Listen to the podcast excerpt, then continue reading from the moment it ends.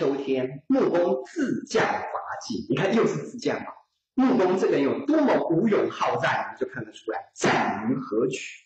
秦国跟晋国啊，就是邻国，晋大秦小。可是问题是，秦公不得不跟晋国联姻，这是秦国的国策。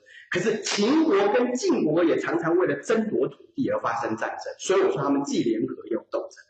这一年晋国发生一件大事，晋骊姬作乱。骊姬是晋献公的夫人，骊姬为了他自己的儿子能够当上太子，他就谋害了原本的太子申生，太子申生死心沉，而另外两个公子重耳跟夷吾，于是出奔到其他国家去。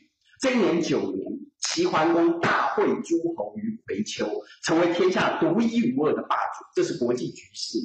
晋献公一死。晋国就大乱了。骊姬以为害死太子，逼走公子，他的儿子就能安然即位吗？当然不是。群臣还在，群臣当时各有自己的图谋啊。他的臣子李克就把骊姬的儿子奚齐给杀了。另外一个臣子叫荀息，他就立了另外一个儿公子叫做卓子。于是李克就把卓子跟荀息都杀了。你看，这杀成一团，君臣杀成一团，晋国已经大乱。这时候，在外逃跑的夷吾觉得有机可乘，使人请秦，请求秦国求入晋，帮助他回到晋国去登基。于是穆公也觉得有机可乘，他如果能扶植一个晋国的国君，能够对秦国感恩戴德，将来秦国才有发展的余地。于是穆公许之，使百里奚将兵送夷吾回晋。夷吾非常感激，他为了让秦国人能帮助他回去，他就说了：“臣得立，假如我能够立为国君，请割晋之河西、黄河以西的八座城，通通给秦国。你看多么豪迈！当然了，你要外国势力来帮忙你，你不让出实际的利益，外国势力怎么会帮忙你？讲得更透彻一点，你不出卖你国家的利益，外国势力怎么会帮你？”及至大晋国，以立立为晋国国君了。这个尤厉害，约不与河西城，还说话不算话，当场翻脸。定了不合约，没什么，我不记得了。河西八城一样不给秦国，反过脸来就把李克杀。如果你是秦国国君，碰到这样的一个人，你该怎么办？来，我们继续看，不要担心，我们看后面的发展。晋国的臣子有一个人叫丕正，丕正当时就在晋国。听说夷吾把李克给杀了，听说非常害怕，恐。为什么恐？因为他担心夷吾接下来要秋后算账，要把当年在晋国不支持夷吾的那些旧臣一个个找出来杀掉。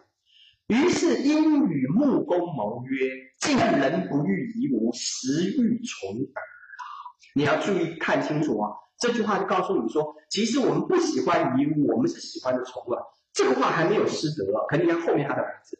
穆公许之，答应他说：“好，我了解了。”他心中也怨恨夷吾背约不给河西城，所以他也在找机会。可是这个时候他无机可乘。你看，夷吾又把丕正给杀了。丕正的儿子丕豹奔秦，到秦国，他跟穆公说什么呢？遂穆公曰：“晋君无道，百姓不亲，可伐矣。”啊！丕正是哪国人？晋国人。他为了自己的家仇。他要外国去攻打他自己的国家，还要假装一个借口，进军无道，百姓不亲啊。穆公是明白了，当然是明白了，出兵是国之大事啊。穆公又不是身在深宫之中的君王，他自己都上阵多少次了，打仗是怎么回事，他比谁都清楚。他说什么？他就问了丕正一个问题，他说：“百姓苟不变，何故能诛其大臣？你君王要杀一个大臣。”如果百姓都不支持你君王这么做，国家马上就要大乱。可是国家乱了没有？没有啊！他先杀李克，后杀丕正，国家没有乱，所以他就下一个结论：能诛其大臣，此其条也。证明是君王能够杀大臣，而国家不生变乱，证明上下是调和的，是和谐的。换句话说，我国无机可乘，根本不能够进入晋国。听批造这个建议。可是不听之后，有没有把批报赶出去呢？有没有从此痛恨这个卖国的小人呢？没有，而应用到了。什么叫应用？没有人知道他用了批报。表面上看起来你不听批报的计策，实际上你暗地里头重用这个人。为什么？秦公不是不想进攻晋国，秦公不是不想复一箭之仇，对夷吾复仇，只是时机不对啊。晋是大国，秦是小国，秦怎么能够在时机不对的时候贸然挑战晋国呢？要等待时机，时机不对，所以不能听批报的。时机一对，那批报就要发挥莫大的作用。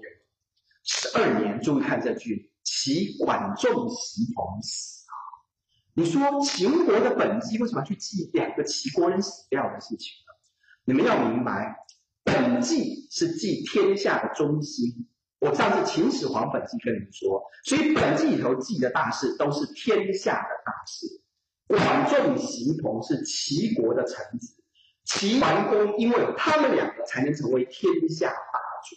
这两个人活着或死了，足以撼动天下。所以秦本纪一定要大书特书证。我们注意往下看。晋汉又发生了一个事情，晋国干旱来请恕，希望秦国拿粮食来援助他们。批报就说木工物语，所以就在我前面骂这个批报出卖国家利益，我没骂错吧？他就是个进奸。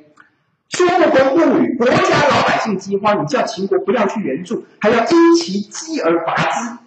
穆公是头脑清楚，他绝不听批报的。还问问其他的人。穆公问公孙支，他的臣子，支曰：“饥难跟事，不可不语。饥荒跟丰收，这是常常轮替的事情。今年饥荒，明年丰收，或哪一年饥荒，哪一年丰收，都会有的事情。你今天因为人家的饥荒去攻击人家，这是不对的，不可不语，还是应该给。”他的意思是什么呢？说不定明年就换我们秦国饥荒，需要晋国帮助了，需要其他的国家帮助了。今天你晋国饥荒，你不援助他，还去打他，那以后人家国家别的国家怎么会帮助你呢？你要知道，这个时候中国还不是一统天下时代，是列国的国际社会。问百里奚，百里奚说的更清楚。百里奚头脑多好，夷吾得罪于君，其百姓何罪呀？得罪你是他的君王。你真的不给晋国粮食，难道能饿死夷吾吗？有这个事吗？自古以来有饿死老百姓的，从来没有听过有饿死官的。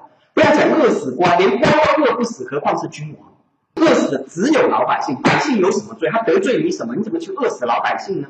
于是他用百里奚、公孙之言、主语之术，把秦国的粮食拿去援助晋国，援助了多少粮食呢？他后面这两句形容的多么生动。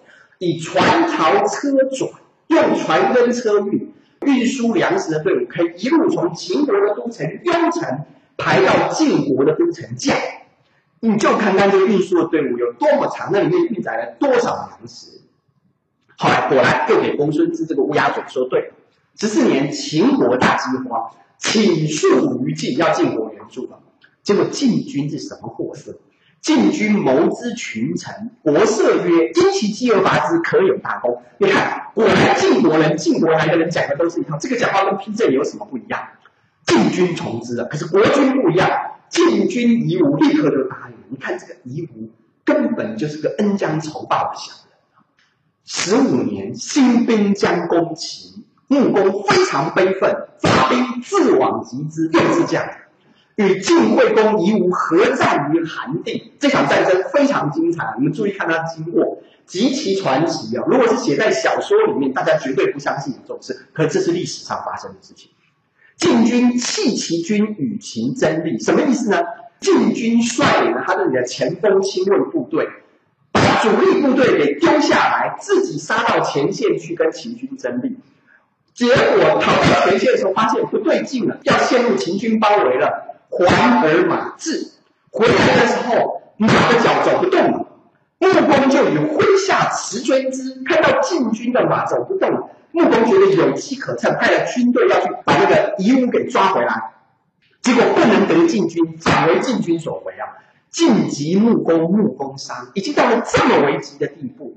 就在这一刻，看样子秦国就要败了。结果没有，突然之间。旗下十善马者三百人，旗下十善马什么意思？后面的故事会讲。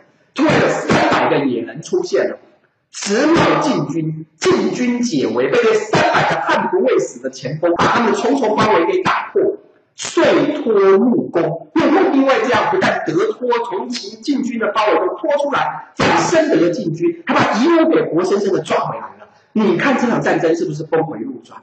木工莫名其木工莫名其妙就赢了，因为莫名其妙就输了。他们一定会想，这三百个人从哪里来的呢？我们看这三百。